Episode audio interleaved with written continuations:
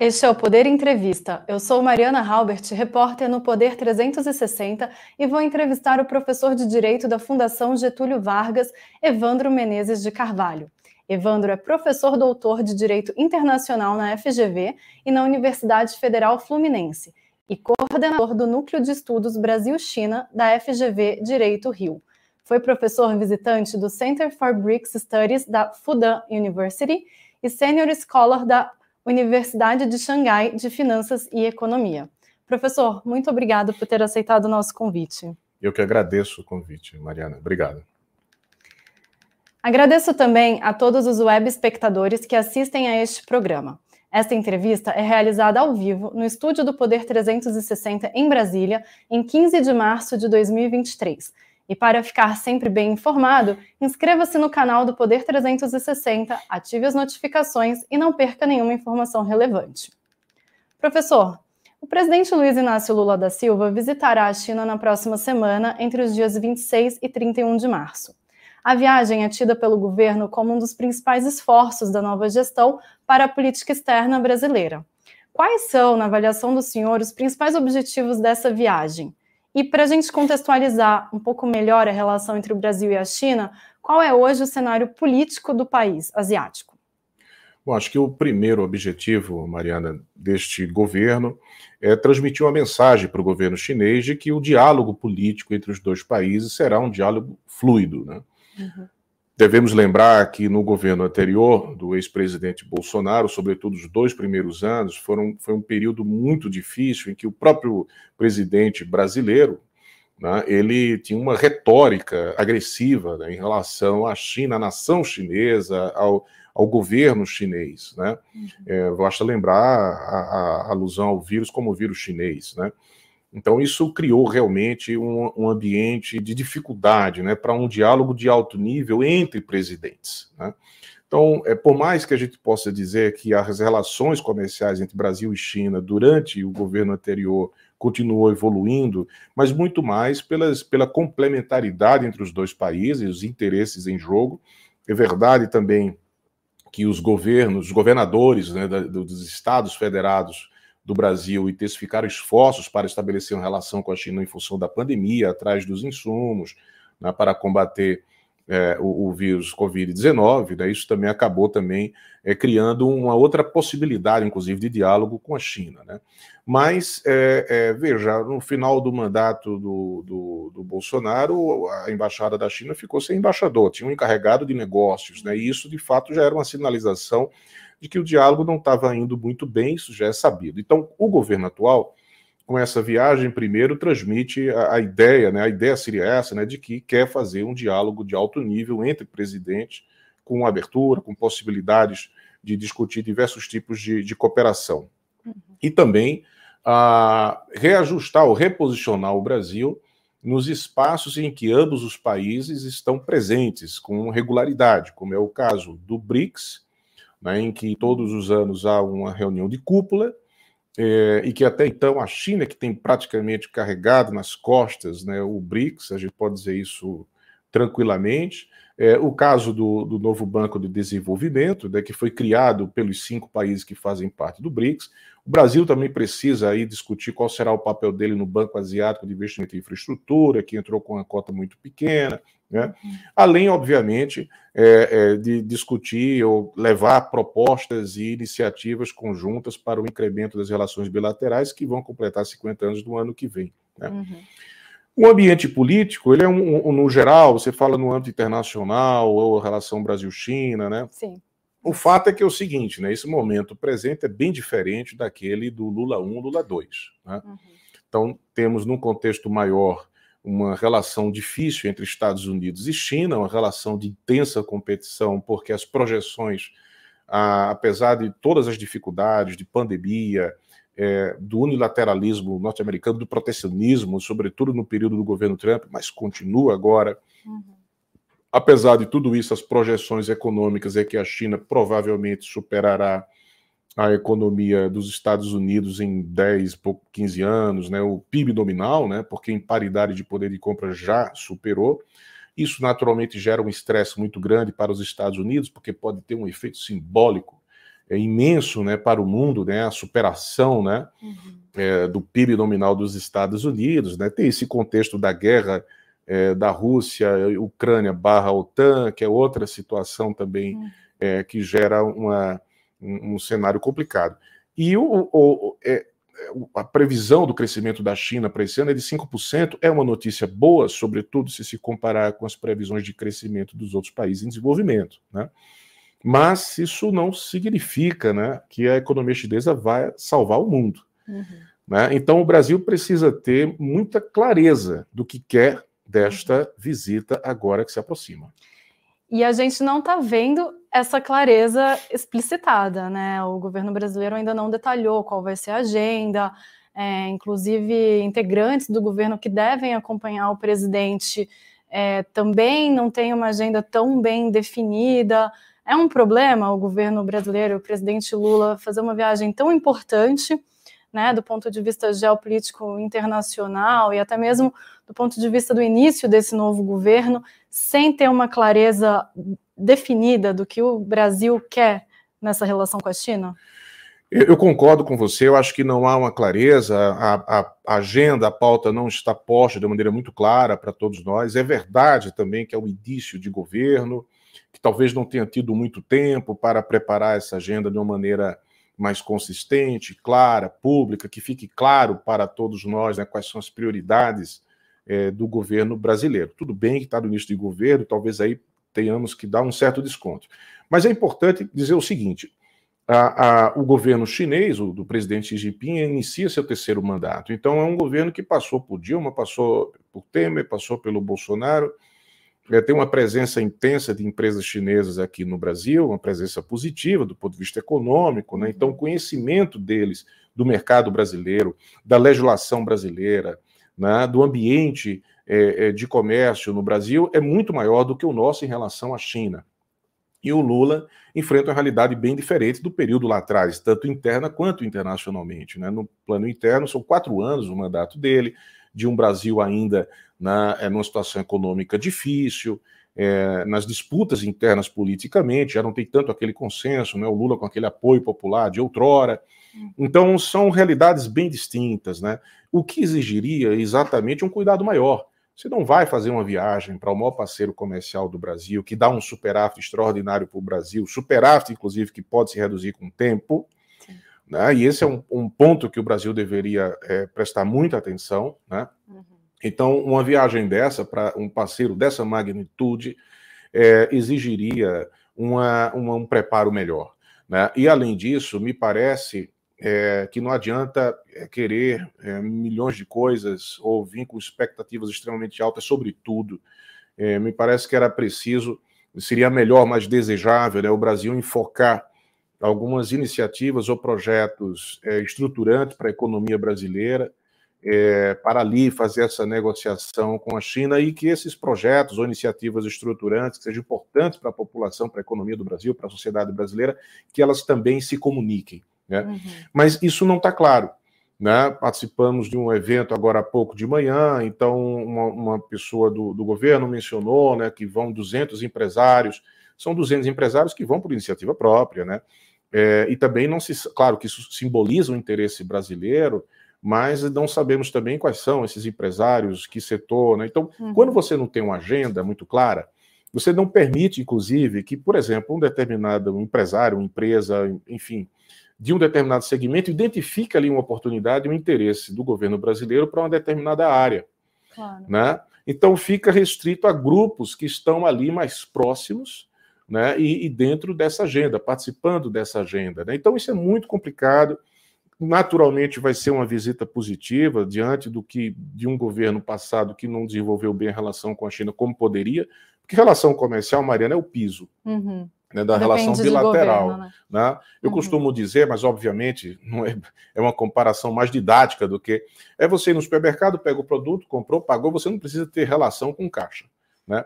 Claro que na relação comercial precisa da relação com os traders, que precisam ir na indústria, na fábrica, ver lá se o produto é qualidade ou não, ver toda a questão logística, tem que ter tudo isso, né? Uhum. Mas investimentos é um ponto importante. O Brasil está presente na China é um ponto importante.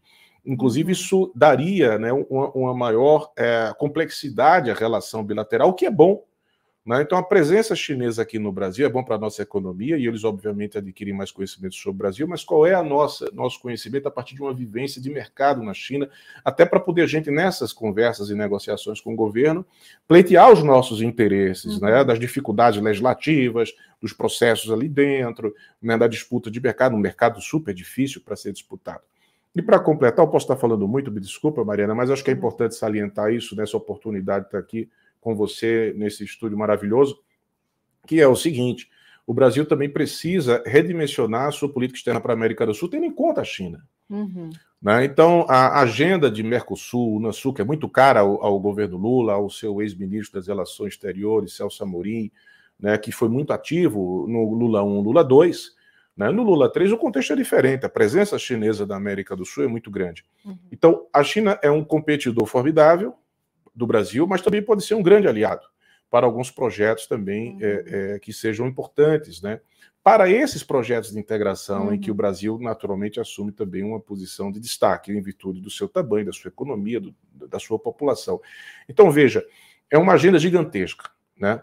O lado chinês já está há muito tempo do governo, né? provavelmente já sabem bem quais são as prioridades deles nessa relação com o Brasil, uhum. né? vão ouvir, escutar o Brasil, ver o que é que é possível atender. Né? É, espero né, que o governo brasileiro, ao longo do caminho, até chegar ao momento da reunião, desenhe melhor essa agenda, essa pauta, é, para atender os interesses brasileiros de maneira efetiva, num mandato que é só de quatro anos, num governo de coalizão. Entendi. E a eleição do presidente chinês Xi Jinping para um terceiro mandato pode favorecer a relação entre os governos brasileiro e chinês, tendo em vista todo esse contexto que o senhor acabou de trazer aqui para gente? Eu acredito que sim, porque é, o curioso é que é o seguinte, né? Ah, no mundo é, em, em transe, né, com uhum. tanta dificuldade, terremotos, guerras, terremotos no sentido figurado da palavra, agora a gente está vendo essa crise dos bancos né, nos Estados Unidos a China tem uma vantagem hoje, que é um governo de continuidade.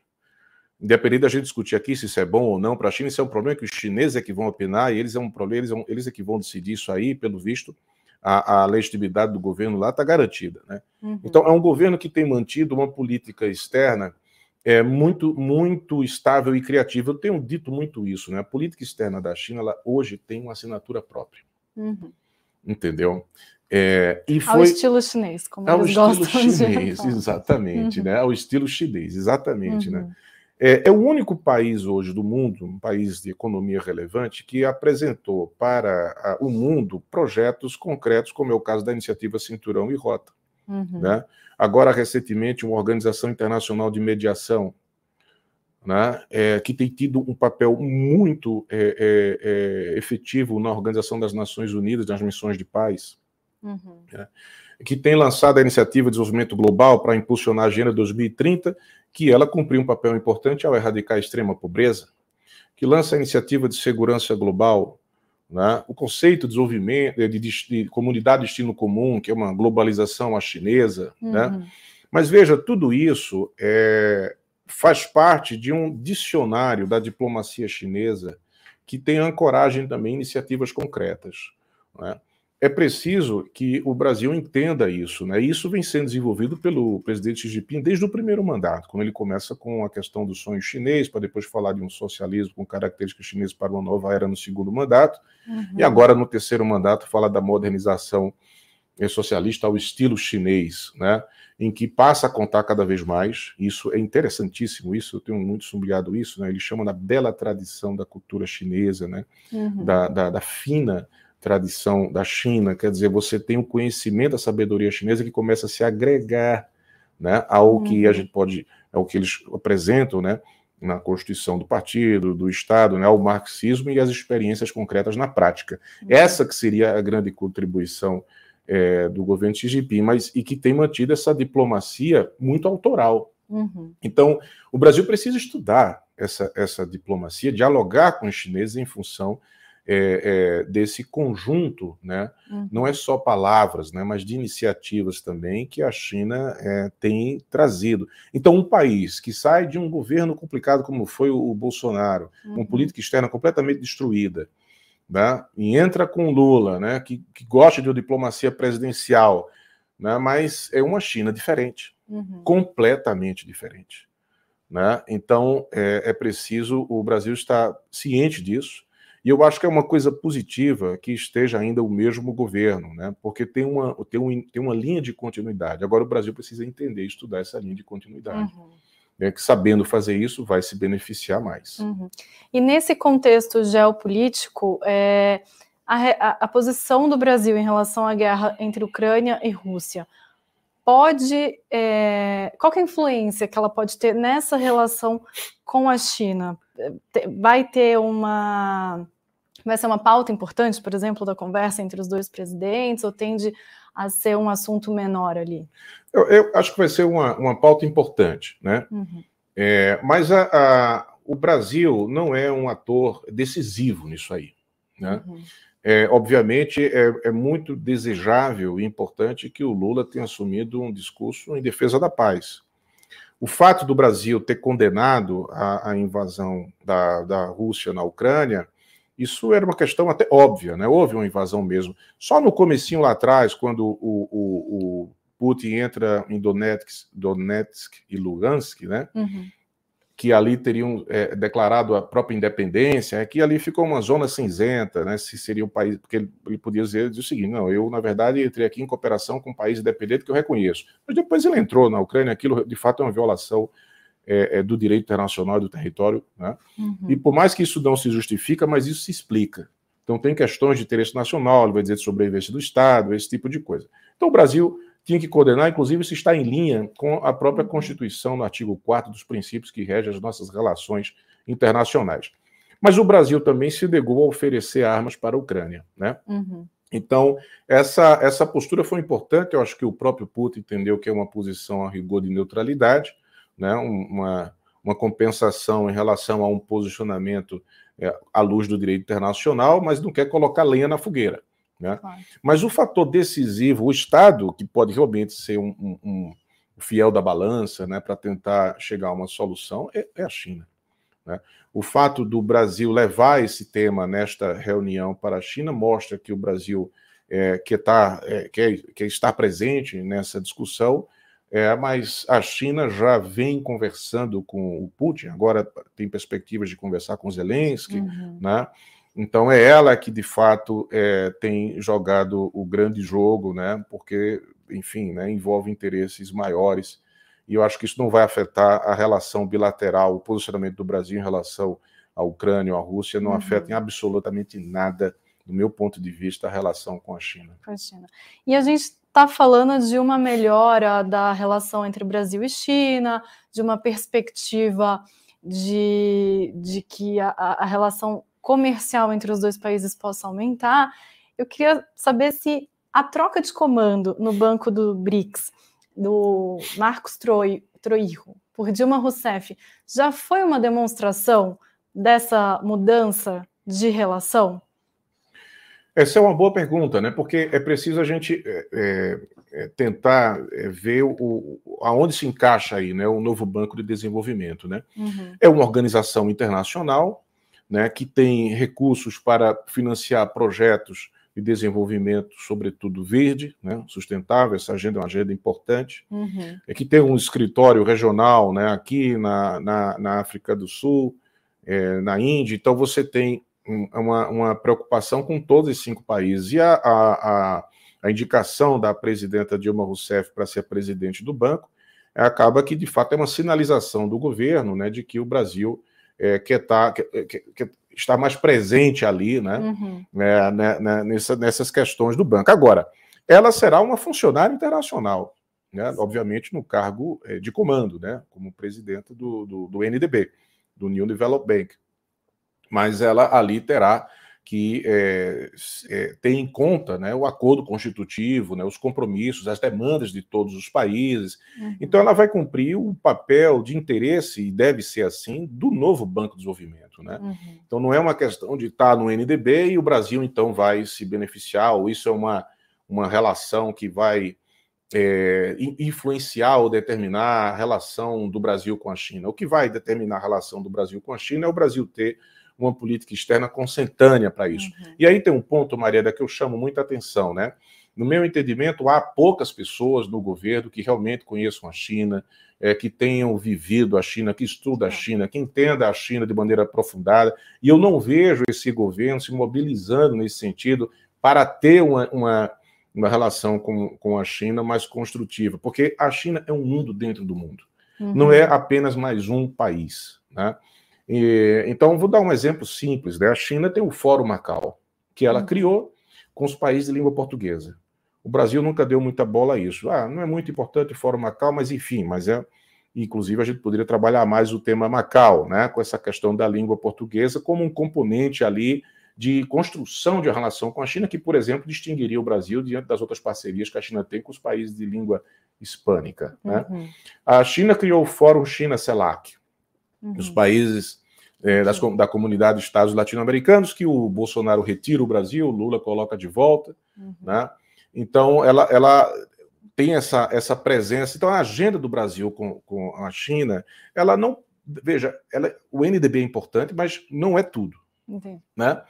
É, uhum. Então, esse é um, um, ponto que precisa ser mencionado. Uhum. O segundo é o seguinte: é a segunda vez que isso acontece no, no, banco pelo lado brasileiro, né? Porque é bom lembrar uhum. que o antigo vice-presidente Paulo Nogueira Batista também foi saído. Sim, é verdade. Né? Uhum. Então agora, aí entrou no lugar dele o Marcos Troijo. Uhum, sim. Agora o Marcos Troijo é saído para entrar Dilma. Ah, Dilma. Né? Então, assim, as sinalizações do Brasil, nesse contexto maior, não são sinalizações boas nesse quesito, sabe? Me preocupa um pouco isso, né? Uhum. Esse tipo de, de de mudança né, que, que tem ocorrido em função é, do sabor dos ventos políticos no Brasil. Né? Uhum. Então é importante que, enfim, eu torço que a presidenta Dilma faça uma boa gestão na, no, no, no, NDB, obviamente dentro do, dos, dos projetos, do, do, do, objetivo institucional da organização internacional. Mas volto a dizer, a relação com a China é muito mais complexa, deveria envolver muito mais atores, porque a China trabalha assim, viu, Mariana? Uhum. Governos, empresas e universidades, elas cooperam muito. Uhum. As universidades chinesas fazem diplomacia acadêmica de uma maneira muito intensa, convidando professores, é, é, autoridades para palestrar. Né? Aqui no Brasil, esses segmentos dialogam muito mal uhum. entre eles. Né? É, as, então, há muita dificuldade em relação a isso. Eu até sinto muito isso, né? Eu, eu assim, aqui no Brasil, para mim, me permita falar isso, né? É impressionante como a universidade, os professores, todos são deplorados, né? Aqui no Brasil, né? são ignorados completamente, né? Mas eu quero dizer o seguinte: na China não são, né? Eles levam, eles respeitam muito, né? A, a, a, os centros de pesquisa, os professores escutam, conversa. Isso é a base do que eles chamam de desenvolvimento científico, que foi lançado pelo Deng Xiaoping depois que o Mao Zedong morreu, né? E foi um recado que ele estava dizendo, trocando aqui em miúdos, né? Para mais ou menos dizer o seguinte: a gente não vai tomar decisões com base em ideologia, mas com base em ciência. Uhum. Né? E a China tem se tornado um estado da eficiência, cada vez mais, uhum. utilizando de, de, big data, inteligência artificial. Então vai ser muito difícil, né? Competir é, com um país que tem, é, de fato, é, caminhado nessa direção, né, de uso de muita ciência, muita tecnologia, é, para é, é, reduzir né, os desperdícios, reduzir a desigualdade, inclusive esse é o discurso do governo de prosperidade comum, porque não adianta você aumentar o PIB e aumentar as pessoas bilionárias, é melhora a situação do pobre, mas aumenta também os bilionários. Então, o que a China faz é tentar reduzir essa desigualdade, né? Uhum. E criar uma grande classe média. Hoje ela tem 400 milhões de pessoas na classe média, a meta é chegar a 800 até 2035. Isso é um mercado consumidor impressionante. Ainda mais tendo em vista o tamanho da China. Né? Exatamente. Então, então é, é, exato. Então uhum. não é o NDB. Entendi. Né? É, e outra além. coisa, e o Brasil precisa saber o que quer. Uhum. Né? A gente quer construir trem-bala, não quer. Uhum. Né? O NDB pode ser um, um, um financiamento importante. Né? Uhum. Quais são os projetos de desenvolvimento verde que o Brasil poderá. Né? Ah. Então, se não sabe o que quer, nem o NDB, vai, o Banco de Desenvolvimento, vai resolver o problema do Brasil de ter um projeto de desenvolvimento mais estruturado. Uhum. E pegando desse gancho, a China, como a gente já tem falado, é o principal parceiro comercial do Brasil, mas ainda compra basicamente produtos de pouco valor agregado. Né? O Brasil exporta produtos, muitos produtos manufaturados. Há espaço para o Brasil exportar produtos mais complexos, de maior valor agregado? Ou, diante disso que o senhor tem falado, né, a China está se desenvolvendo tecnologicamente, buscando ampliar é, essa competitividade mundial. Como que o Brasil pode se posicionar também em relação a isso? Tá aí um tema muito bom, né? Porque, bom, primeiro é o seguinte, né? A pauta de exportação nossa é mais de commodities, né? Soja, minério, né, petróleo, né? Isso. E a pauta de exportação chinesa para o Brasil é que é bastante diversificada com produtos de valor agregado, né? Quando o Brasil, essa, essa é uma pauta, uma reclamação, vamos dizer assim, do Brasil é, com a China é antiga, né? De dizer para os chineses, olha, a gente gostaria de diversificar a nossa pauta de exportação, né? Tá, aí os chineses digam, tá, dizem para a gente, tá bom. Então o que é que vocês têm aí é, uhum. de valor agregado, de boa qualidade e barato? Né? É complicado. Então, na verdade, para resolver essa questão, a gente precisa resolver com política pública interna, doméstica, né? uhum. né? de uma industrialização, sobretudo com investimento em tecnologia. Veja, eu estive agora há pouco na China num programa do Ministério do Comércio sobre cross-border cross e-commerce. Né? Uhum. Né? O, o, o, Jack Ma do Alibaba ele quer que o, qualquer produto do Alibaba chegue em qualquer lugar do mundo em 72 horas. Então, é uma questão de, de, logística importante, mas o é. processamento é. desse produto, tudo lá, onde é que vai ser, entendeu? Uhum. Então, existe uma mudança em curso né, no mercado muito grande, obviamente essas plataformas acabam ajudando, vários atores entrando nesse, nesse mercado, sendo favorecidos por essa plataforma que oferece a logística, né, que pode mudar também o cenário, né? ainda uhum. mais a emergência da inteligência artificial, a gente ainda, enfim, tem que analisar qual seria o impacto disso. Uhum. Essa é a agenda que o Brasil poderia enfocar na relação com a China. Uhum. Né? Inclusive, o Brasil precisa saber qual é a sua contrapartida nessa relação com a China e poderia fazer cooperações, como a China fez no passado, com as diversas joint ventures, né? Uhum. E hoje ela fabrica de tudo, até avião. Né? Mas, na verdade, enfim, qualquer país que tem tecnologia espacial pode, pode fabricar o que quiser. Né? Uhum. É, mas, enfim, ela, ela foi uma, uma, uma política interessante, né?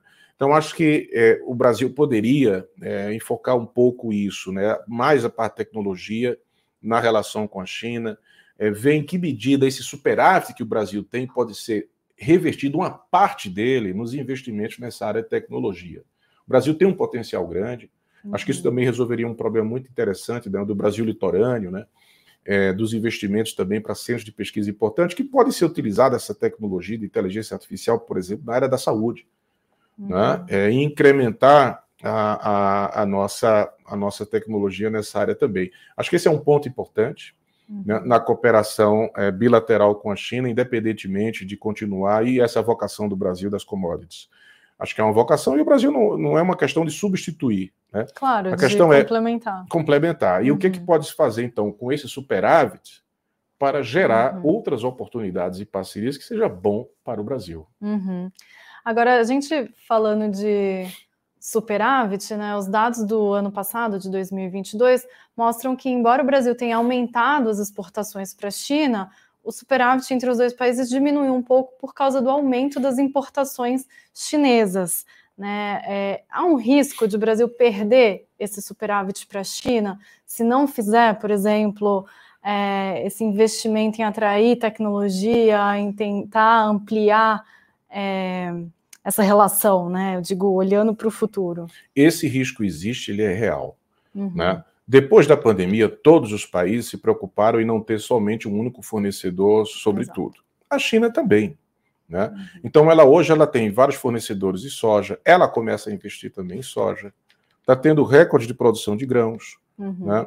Então, a tendência, Mariana, no meu, ponto, no meu, meu modo de ver, é que a, a, a China reduza né, essa, vamos dizer, essa dependência, entre aspas, né, uhum. é, das commodities brasileiras. Então, esse papo que às vezes eu vejo em algumas pessoas do agronegócio do Brasil, ah, a China depende da gente, então logo a gente pode até tratar mal a China, né, como foi tratado no governo anterior, uhum. olha, vai, vai, pagar um preço muito alto uhum. se continuar com essa postura, né. Então, a China, ela, ela já está preocupada com a sua subsistência ali, até pelo contexto internacional, de uma relativa hostilidade de alguns países que estão se aliando aos Estados Unidos nessa nessa, nessa tentativa de evitar que a China é, né, hum. ultrapasse os Estados Unidos, então ela procura realmente a garantir a, as condições dela ali de sobrevivência até para uma eventual situação de um conflito um pouco mais intenso com os Estados Unidos. Então, o Brasil precisa prestar muita atenção nisso. Né? Então, a tendência, do meu ponto de vista, é de uma redução desse superávit, e o Brasil, neste, nesta ida agora, já poderia começar a pensar como criar oportunidades de negócios que possam ser vantajosas para o Brasil a médio e longo prazo. E isso depende de uma coisa muito importante, sabe, Mariana, que é investimento na, na, na educação e na inteligência brasileira. Se não fizer isso, nós vamos ser engolidos, não só pela China. Uhum. Mas a educação sempre foi um gargalo do Brasil, né? É, dá para importar, então, digamos assim, a experiência, parte da experiência chinesa, de desenvolvimento educacional e tecnológico? O Brasil pode aprender também? Eu acho que o Brasil precisa agora realmente ter humildade, né, de, de aprender com vários países, mas a gente está tratando de China aqui, aprender com a China, né? Uhum. Ora, de 100 países, das 100 melhores universidades do mundo, a China hoje emplaca 10 ou 11, né? Uhum. A Fudan é uma delas. É, o Brasil só tem uma entre as 200, que a USP deve estar na posição de cent, centésima, nonagésima, alguma coisa. Né? Então a China fez alguma coisa certa. E essa alguma coisa certa chama-se muito investimento. Né? Muito investimento que gerou resultados também né? É, para o país, para as universidades, para a educação como um todo. Né? Uhum. E aí não basta também apenas, esse é o ponto né, que eu vejo na China, né? quando não basta, por exemplo, você abrir uma escola. Né? A China, quando abre uma escola, ela pensa. Tem uma coisa interessante que é o seguinte: tudo na China é muito sistêmico. Né? O pensamento chinês ele é sistêmico. Uhum. Ele não vai pensar apenas a parte. Ele está pensando naquela parte junto com as outras partes que vão formar um todo. Né? Então, por exemplo, não é só abrir uma escola. Você precisa entender como é que vai ser o trânsito ali, se vai ter estrada, se vai conectar, como é que o pai vai chegar no trabalho, a mãe e tal. Então, é, um, é todo um sistema em torno daquilo ali. Uhum. Não adianta só aumentar o salário do professor, que é uma coisa importante. Né? Você precisa também ter toda uma estrutura que favoreça os trabalhadores, as pessoas que estão ligadas naquele universo escolar. Uhum. A China está fazendo isso cada vez de maneira avançada dentro do conceito de cidades inteligentes. Né? Uhum. Então, acho que esse é um, um grande desafio aí para que o Brasil poderia aprender também com a China. Né? Ela conectou o país inteiro através dos trens bala, entendeu? Então hoje você vai a qualquer lugar da China com, com trem bala. Pequim a Xangai é quatro horas e meia de trem bala, é uma distância mais ou menos Rio-Fortaleza, uhum. tá? Trens pontuais, uhum. rápidos, você pode, são quatro horas e meia de trem bala, você pode colocar um copo d'água ali em cima ali do negócio, não vai não derramar, treme. não treme, você, né? Uhum. Então, é, é, e com isso ela fez o quê? Ela, vamos dizer assim, ela espalhou a população, Obviamente, está mais concentrada no leste, né? mas seria pior se não tivesse isso. Uhum. Né? E o processo do nosso desenvolvimento é muito desorganizado aqui no Brasil, né? até porque não é possibilidade de você morar em outros lugares se não for ali né? por, por conta de uma questão que envolve que investimento e educação também. Uhum. Né? É, olha, uma coisa interessante, eles até vão abrir uma faculdade agora para para comunicadores de rede social, uma coisa assim, uhum. e começar a regular também isso, tá? Não é qualquer pessoa que pode, por exemplo, falar em nutrição sem ter formação em nutrição. Uhum. Né? Ah, que é uma então, discussão complexa. É, discussão complexa países, e é. tal. Então você tem um Estado que planeja, né, que gera uma competição dentre os atores que são relevantes. Então, uma pessoa não tem nutrição, não vai falar de nutrição, mas entre os nutricionistas eles vão lá uhum. nas redes sociais competir por, por espaço, relevância, etc, etc. Né? Uhum. Enfim, então tem vários assuntos que eles estão é, ingressando, inclusive por estarem na fronteira da tecnologia, eles também estão regulando isso. Uhum. Então, naturalmente, a gente acaba tendo que discutir também isso, né? É, essas tecnologias novas que a China estão criando, criando, que ela está criando, também vem com padrões próprios, né? Então, uhum. qual, qual, qual é o impacto disso? A gente precisa também estudar. Então, enfim, acho que é, é tempo de, de, ter um diálogo realmente denso e, e aprender com ela na, na, com a educação. Só um comentário. Eu estive lá três anos nas universidades, como você mencionou, é impressionante a quantidade de professores e alunos estrangeiros, de todos os lugares do mundo, uhum. e sobretudo África e Ásia. Né? Então, assim, eu vejo, vi muito mais estrangeiros lá, circulando nas universidades, né, do que vejo aqui que no aqui. Brasil. É verdade. E, professor, a economia verde é hoje algo que interessa muito a China? E esse tema pode ganhar importância na relação entre o Brasil e a China, principalmente a partir dessa visita também, já que a questão do meio ambiente foi colocada pelo presidente Lula como uma das suas principais políticas, né? Uma das suas principais, é, um dos seus principais nortes do seu novo governo. Eu costumo perguntar para meus alunos assim, eu falo para eles assim, qual é o estado brasileiro mais rico, né? Uhum. Todo mundo vai falar São Paulo. São... Eu digo não, onde está a Amazônia. Uhum. Né? E é impressionante porque nós não conhecemos né, essa nossa riqueza, o potencial dessa nossa riqueza em todos os sentidos, inclusive do ponto de vista cultural, né? do, do, do conhecimento que está ali, né, reservado ali com os povos originários. Né? Uhum. Essa é uma agenda que, inclusive, posiciona o Brasil no plano internacional. Sem a Amazônia, o Brasil não é nada. Uhum. Tá? No, no âmbito internacional, não vai ter a relevância que ele tem hoje. O mundo se preocupa com a questão climática, ambiental, e o Brasil é um ponto-chave justamente por conta disso. Né?